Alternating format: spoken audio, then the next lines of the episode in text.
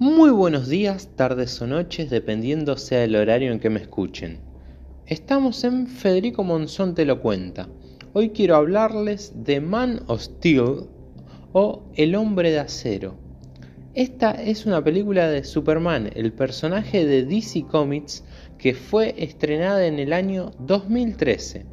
Su director es Zack Snyder, que en su currículum tiene a haber dirigido también a 300 y Watchmen, en el rol protagónico de Superman tenemos al actor Henry Calvin, a la actriz Amy Adams interpretando a su interés romántico en la, en la periodista Lois Lane, a Perry White interpretado por Laurence Fishburne, al villano el general Zod interpretado por Michael Shannon, y para completar tenemos a Kevin Costner como Jonathan Kane, a Diane Lane como Martha Kane y a Russell Crowe como Jor-El, el padre kryptoniano de Superman, o Clark Kent como es su nombre que fue recibido aquí en la Tierra. Bueno, este es un personaje con ya un par de películas en su historia, muchísimos cómics, muchísimas películas y dibujos animados, ya es un personaje muy establecido en la cultura popular. Quien no ha visto o incluso no ha tenido usado alguna remera con el logo de Superman? Eh, se dice que es un logotipo ya recontra conocido alrededor del mundo, casi como el logo de Batman o el de Spider-Man. Pero bueno, concentrándonos en la película, esta trata una vez más de contarnos lo que sería el origen y las primeras aventuras del héroe. Aquí lo vemos más que nada tener aventuras, como decirse, más realísticas, tratando de qué sería si este ser del otro mundo realmente existiera en los conflictivos días de los que vivimos en estos tiempos. Tenemos a un Clark Kent que todavía no está trabajando en el periódico, va viajando por las, las distintas rutas o calles sin encontrar bien qué actividad hacer.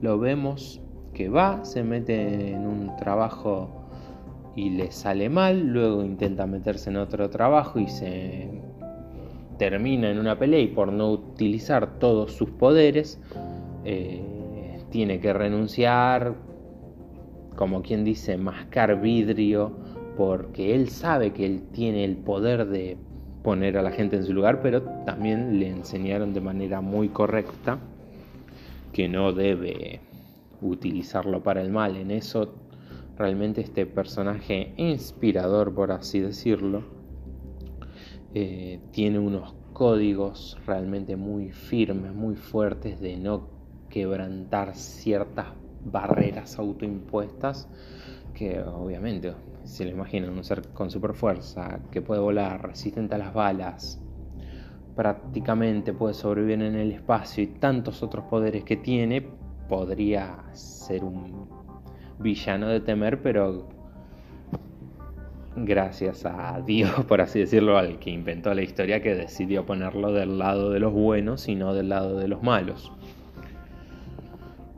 La dirección de Zack Snyder en esta película es muy convincente.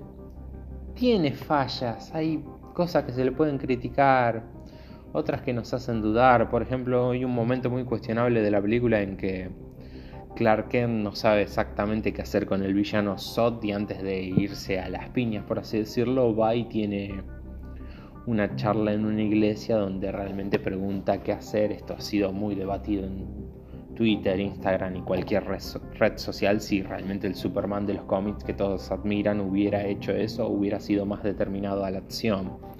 Otra cosa muy criticada de esta película y que yo también realmente tengo que decirles que medio, medio, como que yo me quedé sorprendido es que justamente cuando al fin se decide ir a pelear contra los villanos, que los villanos también son kryptonianos, tienen prácticamente los mismos poderes que Superman, es que cuando se van a las piñas destruyen absolutamente toda la ciudad. O sea, salva a la gente, salva a los civiles, pero bueno, dejando eso de lado, eh, las piñas son entretenido todo, pero es inevitable pensar, pobre los civiles que están siendo masacrados, están destruyendo las casas de todo el mundo y no salvan a nadie, pero bueno. Otra cosa un poquito criticable de esta película es el rol de Lois Lane, que prácticamente está en un momento dado Superman está charlando con los villanos y le dicen, ella tiene que venir. Y nos quedamos como, ¿por qué justo ella tiene que ir con los villanos para que Superman luego la vaya a rescatar? Y bueno. Pero bueno, no, no todo es crítica en esta película, también tengo que alabar que en el comienzo de la película todo lo que es mostrar el final de Krypton, la, la destrucción y claramente unas escenas de acción maravillosas en un mundo que no es la Tierra, que sería el, el Krypton a punto de ser destruido a cargo de Russell Crowe como Jorel. Toda esa secuencia de acción del comienzo es bárbara, o sea, te dejan reservado de, uy, me hubiera gustado ver unos minutos más de, lo que pasaba en ese planeta que fue destruido.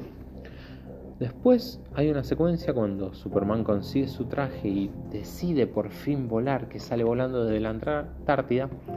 Eh, realmente cualquiera que haya disfrutado esa escena en cine o la haya podido ver en una buena definición, realmente siente unas ganas terribles de volar también. Realmente es una escena muy bien filmada y de lo mejor de la película. Em, sí, estas un 50% de cosas criticables, otro 50% de cosas bien, pero en una balanza general yo le pondría un 7 de 10 porque siento que aprueba con lo justo. O sea, Superman podría ser un poquito mejor, le faltaría un poco de alegría. Mm, no sé cómo decírselo exactamente, pero realmente a mí me convenció y a, mí me, dejó con ganas de ver más y bueno, después vinieron las secuelas. Este podcast lo estoy grabando en el 2020 para que se den una idea. La película ya se estrenó en 2013, tiene un par de años en su haber. Tuvo secuelas, pero a mí me gusta ir por partes y hoy decidí hablarles de Man of Steel, el hombre de acero. Y nada, básicamente eso. Espero que les haya gustado.